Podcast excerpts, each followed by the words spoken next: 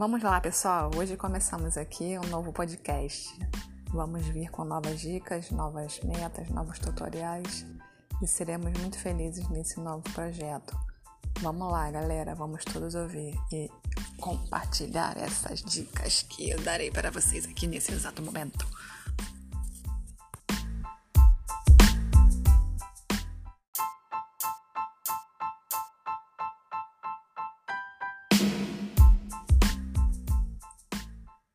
Olá pessoal, falaremos agora sobre os aspectos afetivos da alimentação infantil.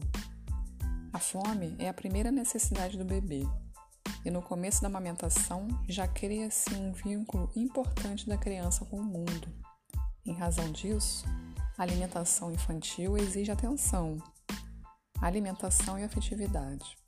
Suprir as necessidades de nutrientes não é a única tarefa da alimentação infantil nas fases iniciais do desenvolvimento, é pela boca que a criança conhece sabores, texturas e sensações, mas também conhece emoções e sentimentos ligados a cada momento de se alimentar. Ao ser alimentada, a criança sente não apenas o fim da fome, mas o prazer de encerrar o desconforto que a fome lhe causa. Para Freud, a alimentação, que é a fase oral, é um exemplo dos momentos iniciais da relação com o mundo não são feitos somente pela importância que se denominou fase inicial de desenvolvimento de fase oral.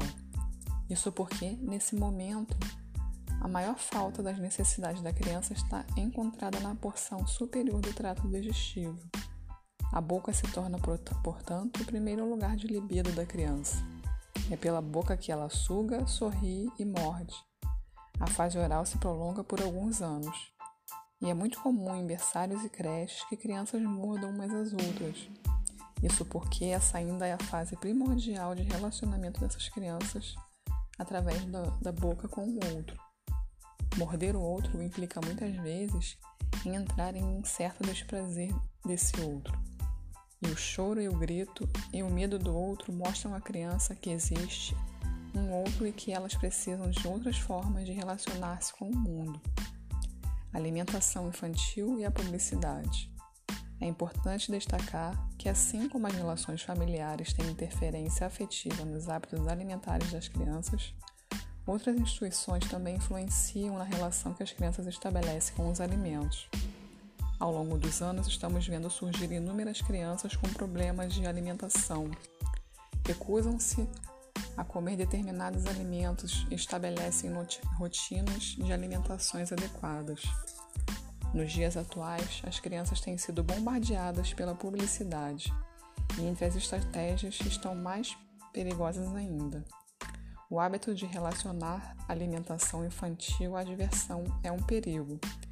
E o problema é que a diversão não está associada a produtos saudáveis.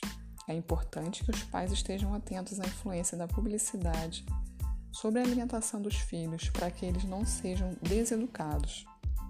Atentar para a educação saudável dos filhos é garantir que a relação da alimentação e prazer, construídas nos primeiros meses pela relação mãe-filho, não perca espaço para a interferência da mídia e dos hábitos humanos. Como saber mais? Alguns filmes e documentários proporcionam discussões de qualidade acerca da questão alimentar infantil, entre eles o filme Maus Hábitos. Apresenta a forma extremamente interessante entre a relação da alimentação e aspectos emocionais. E já o documentário Muito Além do Peso, lançado pela Maria Farinha Filmes, em parceria com o Instituto Alana, ilustra a relação que as crianças estabelecem com o alimento a partir da influência da mídia. Então fica a dica, pessoal, e vamos seguir essas dicas para nossas crianças terem uma qualidade de vida mais saudável a cada dia.